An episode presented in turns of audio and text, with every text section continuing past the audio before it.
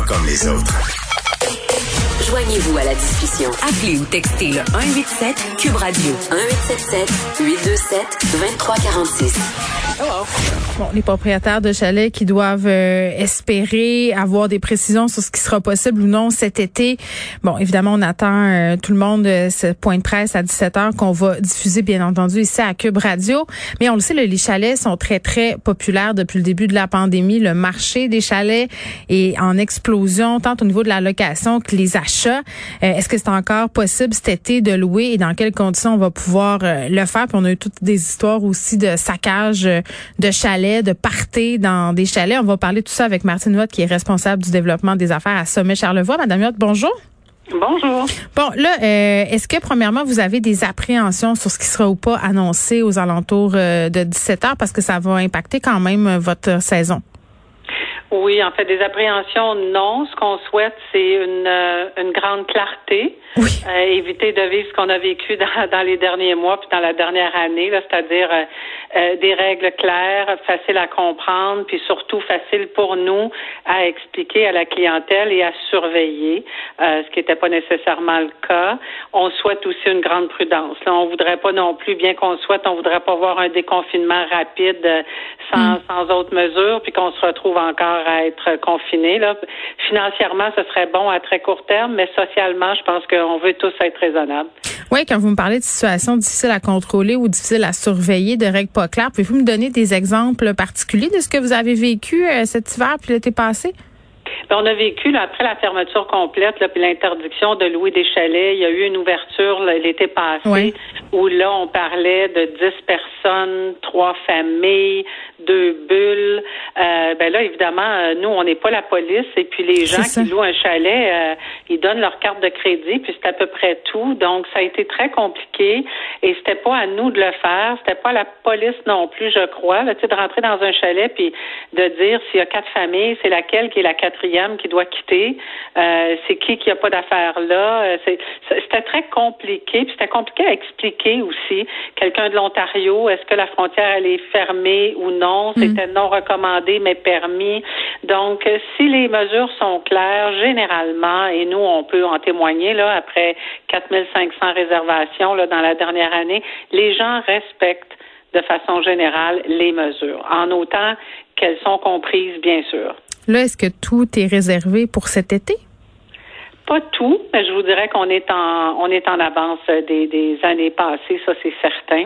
Euh, les gens sont conscients que les soit que les frontières ne rouvriront pas, ou euh, même si elles ouvrent, sont pas nécessairement intéressés de s'en aller, surtout pas aux États-Unis là, euh, qui viennent tout juste de dire parfait, plus de masque, plus rien, tout est beau.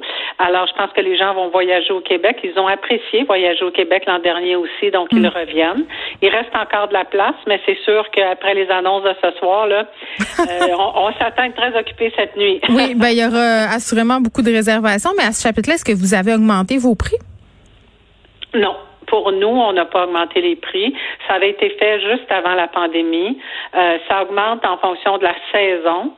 Mais on n'a pas euh, on n'a pas profité. Mais il faut dire que chez nous, c'est déjà plus cher que la moyenne, là, parce qu'on a des installations récréo-touristiques gratuites. Donc, les gens qui louent un chalet, par exemple, ont accès à une piscine, des bassins d'eau, des patinoires, des, des glissades l'hiver, une érablière, des sentiers. C'est comme un resort, un peu. Un resort, exactement. Donc déjà, on, est plus cher à cause de ça, mais les, les gens en ont plus. Donc non, nos prix sont pas augmentés. Bon, vous parlez tantôt euh, du fait que peut-être certaines personnes ne seraient pas intéressées à voyager en dehors du Canada, mais j'ai envie de dire, Madame Yotte, peut-être même pas intéressée à voyager à l'extérieur de la province. On sait que notre situation quand même ici est relativement stable. Vous allusion tantôt à l'Ontario. Est-ce qu'il y a des gens qui viennent de l'extérieur, par exemple? Qu'est-ce que vous faites si vous avez une famille d'Ontariens qui veulent louer vos chalets? Connaissant la situation épidémiologique là-bas en ce moment, vous, vous pouvez pas dire non, mais en même temps, si je louais un chalet euh, chez vous et que je savais qu'il y avait plein de gens de l'Ontario, on dirait que je serais pas rassurée. Mais encore, je vous dirais, dans la mesure où là, l'Ontario, présentement, ce n'est pas recommandé, puis c'est même interdit, je crois, de, de, sortir de la province, c'est sûr que nous, on est au courant, puis on va dire non. Mais quelqu'un qui veut tricher, c'est un peu ce qu'on disait. C'est dommage. la location de chalet a passé pour le, le, gros méchant l'année passée. Mais quelqu'un qui veut tricher, il va tricher autant au restaurant qu'il va tricher en, réservant chez nous, en ne disant pas qu'il vient de l'Ontario. Puis moi, j'ai pas de contrôle là-dessus. Là. Si sa belle-mère vit en Outaouais, puis il a son adresse, puis il réserve avec son nom et son mm. adresse, euh, j'y peux rien. Mais généralement, les gens respectent. Mais je pense qu'on peut, on peut se dire ça, là, Madame. On est un peu tanné justement de souligner les personnes euh, qui ne suivent pas les règles sanitaires. moi, je veux qu'on qu'on insiste pour dire que la plupart des gens là, ils savent vivre, ils se conforment aux règles sanitaires, ils veulent pas se faire pogner par la police, ils ont pas envie d'avoir du trouble.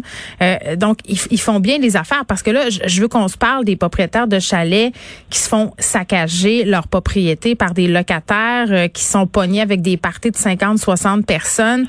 Euh, ça fait la manchette dans les médias, c'est impressionnant, mais mais c'est pas la majorité. Ben oui. Nous, on a des données probantes là. Ça ouais, là, 4500 réservations pendant la, pandémie. On a procédé à trois expulsions, euh, dont pas des 25-30 personnes, là, des gens qui avaient plus que ce qui était permis, donc soit deux bulles ou donc on n'était pas là comme ce qui a été vu dans les journaux en fin de semaine, mais c'est trois expulsions sur 4500, aucune éclosion, aucun cas de COVID rapporté dans, nos, dans tous nos chalets. Donc, non, c'est pas là que ça se passe, ça c'est certain. C'est toujours une minorité, malheureusement, c'est eux qui ont qui ont l'espace dans les médias. C'est dommage, mais c'est vraiment une minorité. Ben oui, puis en même temps, j'ai envie de vous dire, vous, vous êtes un, grand groupe, vous êtes habitué de planifier tout ça. C'est sûr que si moi je loue mon chalet, par exemple, à, des particuliers, je, je, suis une personne qui décide, euh, bon, d'ouvrir les portes pour des inconnus, je m'expose, en tout cas à mon sens, à plus de risques parce que je suis pas parce que peut-être que je vérifie pas les infos, que je demande pas de dépôt. Y a, les gens qui se font avoir, souvent, ce sont des particuliers qui qui se méfient pas.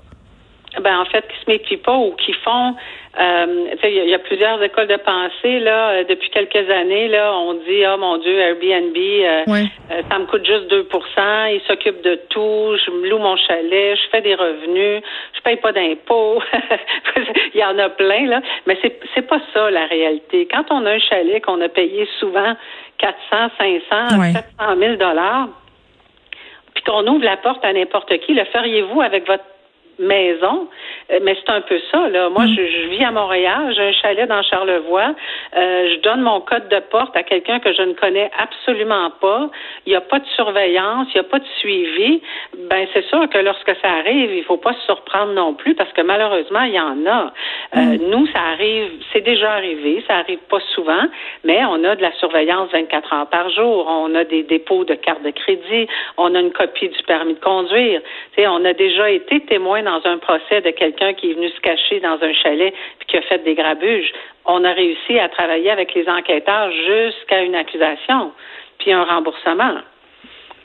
Mais c'est louer un chalet, on a une certaine responsabilité aussi en tant que propriétaire. On mm. On peut pas juste laisser aller des inconnus comme ça. Ça prend une structure. Bon, j'ai entendu dire, euh, Madame Huot, que les, les gens qui travaillent dans l'industrie de la pornographie profitaient de la pandémie pour faire des tournages porno dans des chalets.